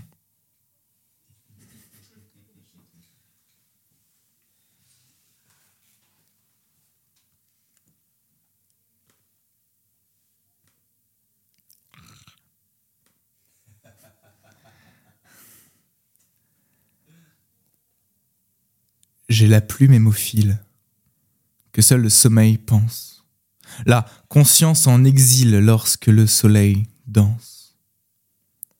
Si ce soir ma muse est pleine, c'est la lune qui tient la bougie, et la cire aura de la veine si le sableux vient m'assoupir, c'est dans le char qu'Hélio se traîne, que Morphée viendra dans mon lit, et si la luxure nous entraîne, je penserai à la poésie. J'ai la plume hémophile, que seul le sommeil pense, la conscience en exil lorsque le soleil danse. L'âme de l'art est une arme. Quand Calliope me sourit, son grimoire écrit aux larmes de mon stylo a servi, c'est dans le char de mon drame que le marchand viendra dans mon lit, et si la luxure nous réclame, je penserai à la poésie. Oh, j'ai la plume hémophile, que seul le sommeil pense, la conscience en exil lorsque le soleil danse, et loin du jour et de sa haine, je vous ma via la nuit. Pour appeler des sirènes au mât d'un navire insoumis, c'est dans le char que la mort traîne, que la fin viendra dans mon lit. Et si la faucheuse m'entraîne, je mourrai pour la poésie. Bah merci. Euh, ouais, non, j'ai le souffle coupé parce que euh, c'est poignant, c'est touchant, c'est émouvant.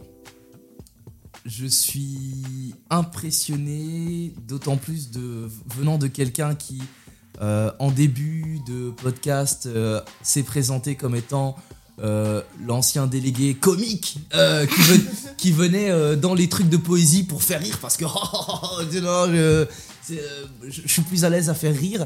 Et mais t'as fait que des poèmes d'écorché vif sur vraiment sur, ce- sur ces émancipations à soi ces vraiment ce et je trouve comment est-ce que c'est quoi cet accident de parcours qui a fait que le Golio a fini par devenir sentimental C'était pas Golio, c'était toujours créer la controverse. Tu vois le mec qui défend le parti indéfendable dans un débat parce qu'il en faut un, c'est moi. Parce que la controverse c'est beau, ça crée le débat, ça crée l'échange, ça crée plein de choses, ça crée la nuance. Enfin, on a tous vu des soirées où euh, il y a que des textes euh, plutôt mélancoliques, que des textes drôles. On se fait chier, putain. Il faut de la nuance, il faut passer de l'un à l'autre, il faut ouais. du mouvement, le cerveau s'ennuie. à sur quel moment t'as glissé J'en ai aucune idée. Parce que là, pour quelqu'un qui justement, là tu, tu fais des pirouettes, messieurs, messieurs sans balles, tu vois, attends, mais euh, mais euh, franchement, euh, là j'étais, euh, j'ai- profité euh, d'être noir et d'être menton relevé, narine dilatée pour pas montrer mes larmes, parce que franchement, mais c'est, non, je suis c'est, c'est émouvant, mais de ouf, tu vois.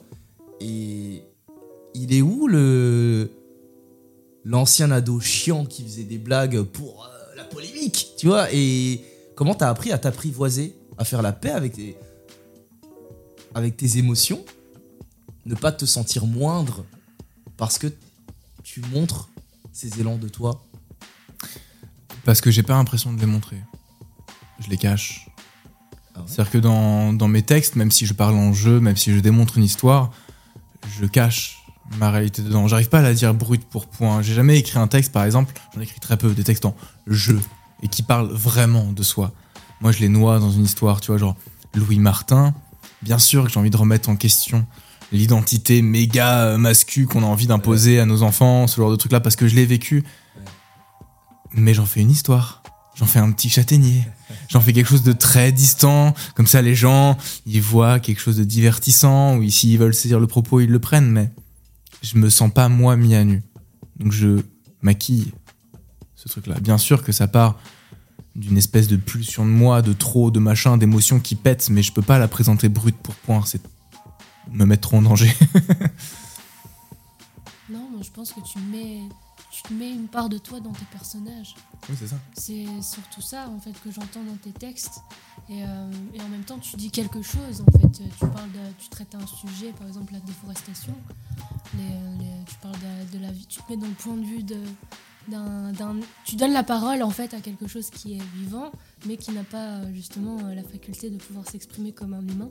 Et tu dis quelque chose en fait. Et tu parles pour, euh, tu portes sa voix, mais en même temps tu portes aussi la tienne. Tu dis, tu en tant que, en tant qu'homme. Voilà, c'est euh, tu mets les, les stigmates de la société sur euh, d'un être humain, euh, tu le personnifies. C'est, c'est très intelligent ce que tu fais.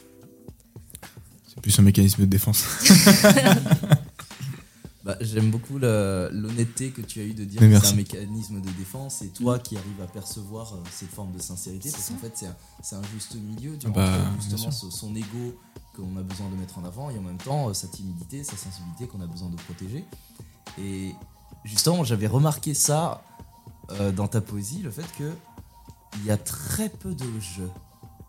Et ce filtre narratif que euh, tu arrives à mettre en avant en euh, arrivant à, en tout cas, présenter un sujet, un propos et à donner euh, de la matière euh, au public. Mais que reste-t-il de toi?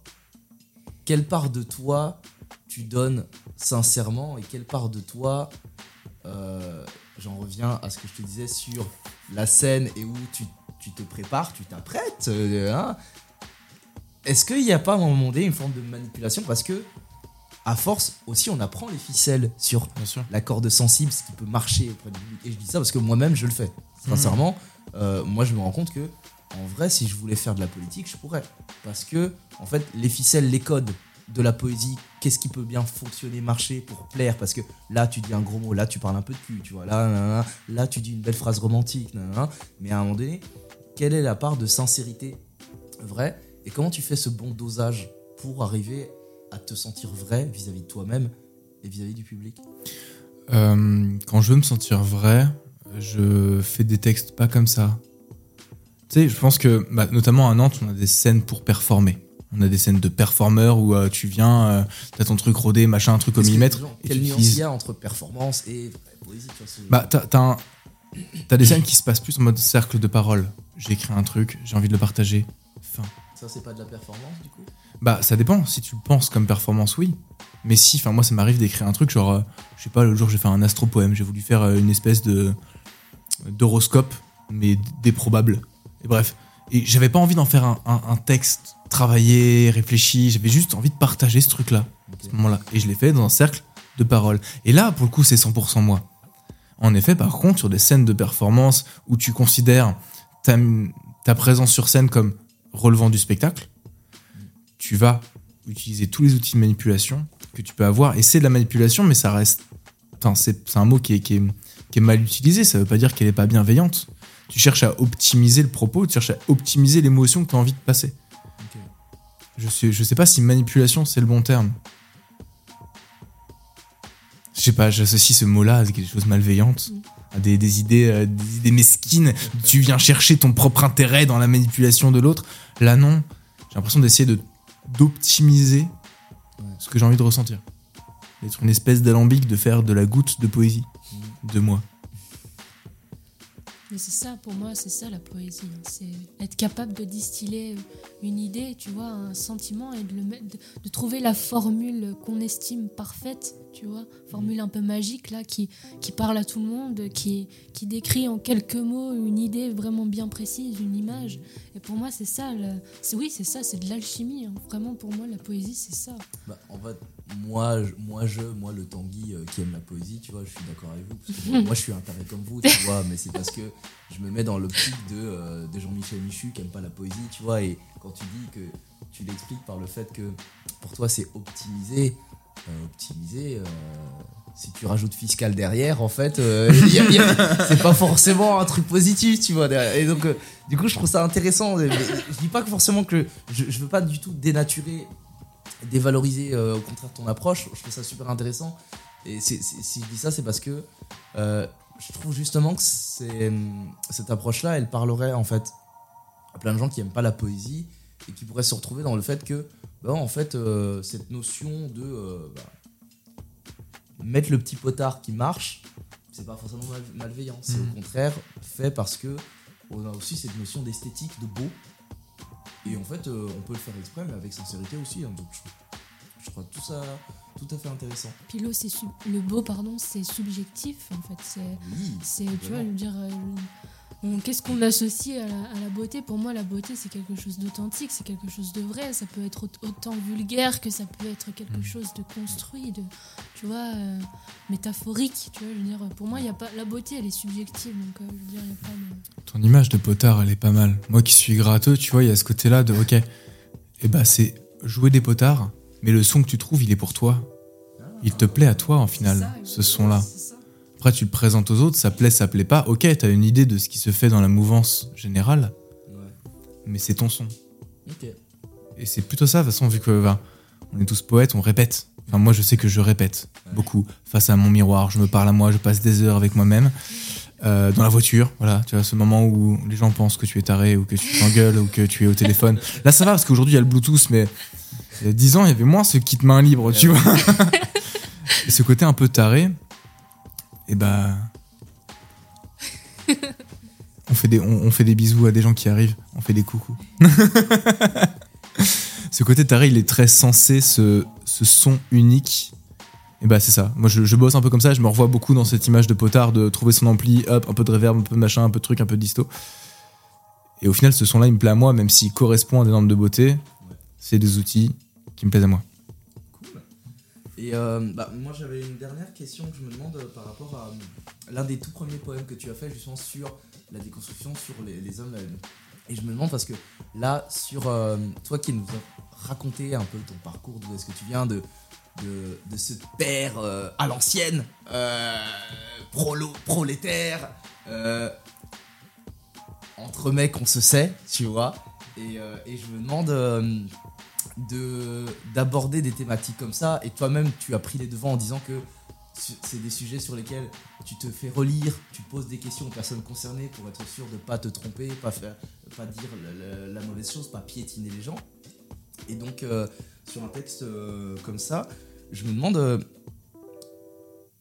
comment tu abordes le fait de, de le faire avec sincérité, avec la bonne démarche.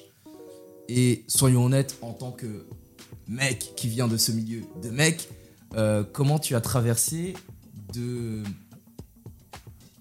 rester un mec sans, se- sans te sentir moindre, sans te sentir moins, parce que les milieux virilistes euh, à l'ancienne, etc. et tout, c'est souvent bah, dès que t'as un mec et t'as t'as le, t'as le malheur d'avoir des émotions, en fait, euh, t'es plus un mec, tu vois.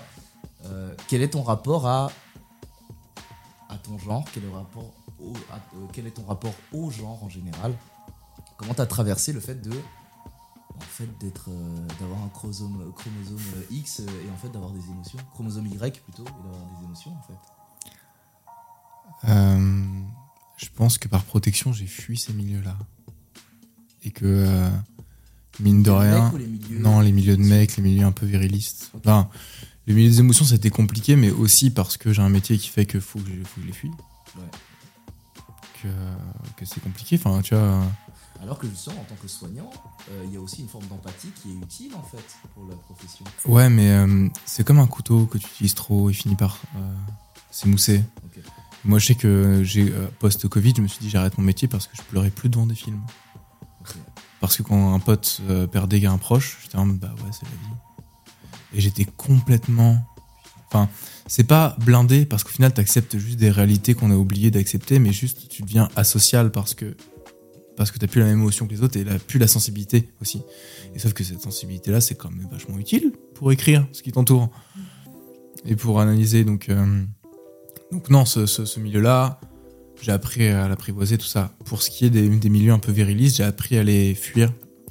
Et je sais qu'aujourd'hui, si je dois faire, tu vois, genre euh, repas de Noël, on te recalque un peu l'image de toi euh, dans ton genre, la confrontation, c'est énormément d'énergie. Le combat de, euh, de- de questionner euh, l'autre, et surtout, en fait, quand tu vois que ça sert à rien, que tu donneras des coups d'épée dans l'eau, j'apprends à me taire et à fuir le débat dans ces milieux-là. Je sais que c'est très lâche, mais en même temps, j'ai pas l'énergie de lutter avec tout le monde. Euh, quand tu vois qu'il y a un petit terreau, mais en fait les faille, lâches tu sont vois. ceux qui survivent à la fin de l'histoire c'est pas je, dis pas forcément de, façon négative mais c'est Ouais, ouais. tu vois et donc du coup euh, qu'est-ce qui est pas bien tu vois? Parce qu'en fait euh, c'est de la survie aussi en fait à un moment donné ça sert à rien Ça- et en fait euh, je dis ça vraiment parce que c'est pas c'est pas péjoratif que de ne pas remettre une pièce dans la machine en fait Bah, c'est clair que je, je, surenchéris pas, mais par contre, je. Voilà. J'ai pas la prétention de vouloir imposer aux autres que savoir comment penser. Je sais. Enfin, tu sais, les garde-fous, moi j'ai ma pensée. Qui, qui dit qu'elle est vraie J'en sais rien. Du coup, je vais pas imposer ma pensée aux autres. Par contre, je vais faire tous mes actes pour être en accord avec moi-même. Et du coup, ces groupes-là d'hypermasculins ne font pas partie de mes valeurs. Je vais à l'autre part. Mais moi, ce que j'entends dans ce que tu dis, c'est comme s'il y avait deux, deux raies, tu vois. Il y a le ré aide-soignant et il y a le ré euh, poète. Où là où tu t'autorises à ressentir les choses, tu t'autorises à dire les choses, que quand t'es le ré, enfin, tu vois, plutôt scientifique, tu ouais, vois, soignant et tout, tu t'autorises une certaine empathie, mais en même temps, euh, tu te blindes, tu vois.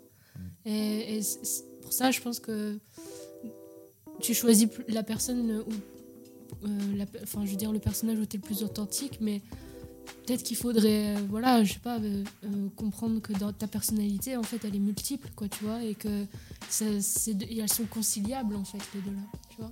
Et c'est ce qui fait que tu es toi, en fait, au Hmm. final. J'ai pas encore réussi à trouver euh, Mm. la solution pour ne pas fragmenter ces deux Ouais. parties. Compartimenter. Ouais, c'est clair, parce que sorti d'études, j'avais tendance à vouloir être une seule personne et tu te rends compte que, euh, que tu ramènes un peu trop de taf à la maison. Et tu ramènes un peu trop de larmes à la maison, tu vois. Mm. Et sur un texte euh, comme celui-là, sur des sujets comme ça, euh, comment est reçu, comment c'est reçu par les hommes ce genre de sujet? Bah, je m'entoure de très peu d'hommes. Je, je pense que je Ouais, les, bah, je en les compte. euh, effectivement, tu l'as dit. C'est ça, Ouais. hein. Et je les compte peut-être sur, euh, sur les doigts d'une main, tu vois, mais. euh, Et aussi comment c'est reçu par les femmes, mais je dis ça parce que Hmm. euh, on a l'habitude des ouin ouin. Je suis un mec cis blanc, nanana. Je vois le genre. Donc je me demande, est-ce que tu as déjà reçu des, des retours de mecs? Et quels sont-ils? Je- J'appréhende pas forcément qu'ils sont forcément, qui seraient forcément négatifs, mais Mhm. Est-ce que tu as déjà eu des retours de mecs vis-à-vis de ce sujet-là Et de quel ordre ils étaient De sujet de. euh, Par rapport au premier texte de refuser un peu la survirilité et tout ça. Non. En fait, j'ai pas eu de retour là-dessus parce que euh, je pense qu'il y a pas grand monde qui a capté ce que je voulais dire là-dedans. Tu sais, genre, il y a des jeux de mots sur les arbres et les gens, ça les fait marrer et du coup, euh, ils s'arrêtent à ce truc-là. Et en fait, ce texte, initialement, il se voulait, mais alors, pas du tout humoristique, quoi. Ouais, J'ai voulu apporter un peu de technique parce que je trouve que là, parce que j'avais envie sur le moment, quoi. Et quand je l'ai fait, ça a fait marrer les gens. Je fais, mais j'étais en colère. mais c'est pas drôle. Moi j'ai un texte comme ça, euh, c'est le public qui m'a fait- appris que j'étais que c'était drôle. En fait, moi j'étais en colère. Ouais. Et du coup, ça ça m'a désemparé de, de me rendre compte que ah putain, c'était drôle, je le savais pas. Et du coup, j'ai accepté le fait qu'il y avait un truc drôle et je j'ai accepté cette part-là et maintenant je, je la mets dedans et je l'officialise, quoi. Mais dans le premier jet, c'était pas drôle. C'était un gros groupe pas content, putain donc, euh, donc voilà. Donc en fait, il n'y a pas trop eu de retour sur, euh, le fond de ce texte-là. Et euh, heureusement, je m'entoure de, de, de mecs qui sont, euh, qui sont OK. Qui eux aussi ont refusé cette espèce de, grosse carapace virile, mais que. Non. Non, pas envie, flemme. Demain. Ou pas. Sûrement pas. Alors on va bah, partir sur la dernière question. Si chacun, chacune, vous avez une dernière question. J'aurais une dernière question pour toi. C'est avec tout ça, euh, et je fais exprès de dire ce mot, mais bah, quel genre d'homme, quel genre de poète, et je dis genre, quel genre de po- poète tu as envie de, de construire de toi à travers ce que tu nous partages en fait? Pas sûr de comprendre la question. Bah, Quel genre d'image tu voudrais que l'on Ah. retienne? Bah, c'est compliqué parce que déjà, vous m'entendez, vous me voyez pas. Et que du coup, c'est complexe parce qu'on a un art oratoire qui euh, implique euh, du non-verbal et du paraverbal. Voilà. Et Euh. d'où, euh, les questions de euh, virilisme ou pas, de euh, faire des jeux de mots que les gens ne vont pas comprendre, Mm. faire des émotions, est-ce que c'est trop, euh, ça saoule, ou est-ce que c'est pas assez, les gens en aimeraient plus. Donc euh, ouais, quel genre euh, Bah, si tu veux toi t'ancrer sur le, le genre, moi j'aimerais bien qu'on en ait pas. tu sais, je sais qu'il y a, y a tendance à vouloir toujours créer des cases pour que chacun se sente à- dans la bonne case. Moi j'aimerais bien dégager toutes les cases, comme ça tout le monde se sentirait bien, tout court. Et ça serait cool. Enfin, tu vois, tout euh, simplement se présenter au monde, voilà, comme ça, euh, de- dans toute sa complexité, dans toute sa nuance, et c'est simplement être voilà, un être humain, pas une, une- une étiquette, une case, quoi. Et Mm. pff, faut qu'on arrête avec ça, quoi. c'est clair. Enfin, après c'est pays des bisounours, il n'y a pas de frontières, il n'y a plus d'argent, Ouais, la propriété n'existe pas. ça ça. Euh, mais donc, qu'est-ce que j'aimerais qu'on retienne de moi en tant qu'artiste Euh, Je, je- je- je- je n'attends rien à part l'analyse des gens parce que malheureusement, c'est pas à moi de leur dire quoi penser de moi. Enfin, je sais pas, tu vois, nos, nos- les œuvres qu'on présente, les œuvres qu'on apprécie, qu'on écoute, je suis pas sûr que la personne qui les créée, elle s'est dit je veux qu'il entende ça. Moi, les, les poèmes que je reçois, les poèmes que j'adore, que j'affectionne, Mm.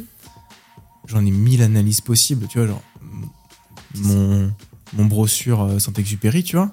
Euh, le Petit Prince, tu vois, je l'ai lu peut-être 15 fois. Et 15 fois, je l'ai analysé différemment, je l'ai reçu différemment, j'en ai pris des choses différentes. Qu'est-ce que Saint-Exupéry voulait dire? J'en ai aucune idée. Moi, je sais que je l'ai reçu de 15 manières Une, différentes. Quoi. une véritable œuvre, je pense, pour moi, c'est quelque chose qu'on peut lire différemment. Quoi. Je veux Ouais. dire, t'as- à différentes époques de ta vie, tu comprendras quelque chose de différent, tu vois. Et, et justement, je trouve que dans son texte, justement, il est, c'est, c'est très intelligent parce qu'il y a plusieurs lectures.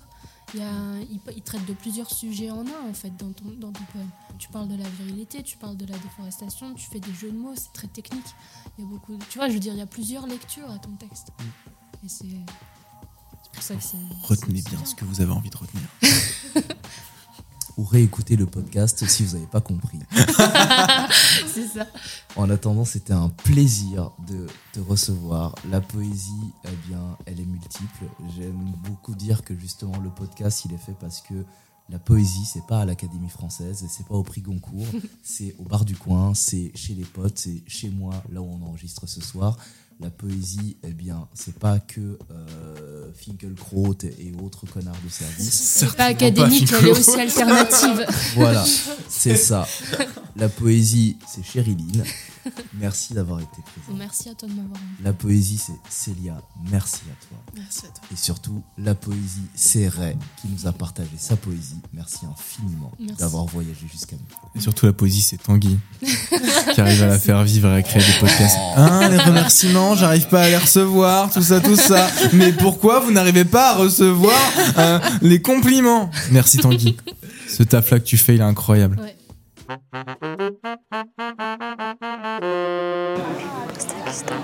Détestent. Post-scriptum. Post-scriptum. Post-scriptum. Attends, je vais le faire. euh, Redis-moi. Post-scriptum. Post-scriptum. Il a les chauds. Post-scriptum. Post-scriptum. J'arrive pas pour celui-là. Allez, on fait à deux. Post-scriptum. PS, c'est plus simple. Littérature. Le podcast euh, Poésie. Est-ce qu'on est prêt pour aller sur le présent? Je suis. Dans une poignée. J'ai envie ma cacahuète. Ah non, ça c'est la reste. Là, en ce moment, je. Je préfère m'étouffer là plutôt que pendant qu'il parle, tu vois. Frère, en ce moment, j'ai une crève. Parce que là, euh, les enfants, c'est des boîtes de pétri, tu vois. euh, je, euh, je travaille avec et là, tu vois, c'est c'est horrible. hein. On est classe. les poètes, on savent toujours tout sur tout quand on les écoute. Mais bon, on va dire pour moi, euh, c'est un espace de liberté où j'ai rencontré énormément d'amis. Voilà.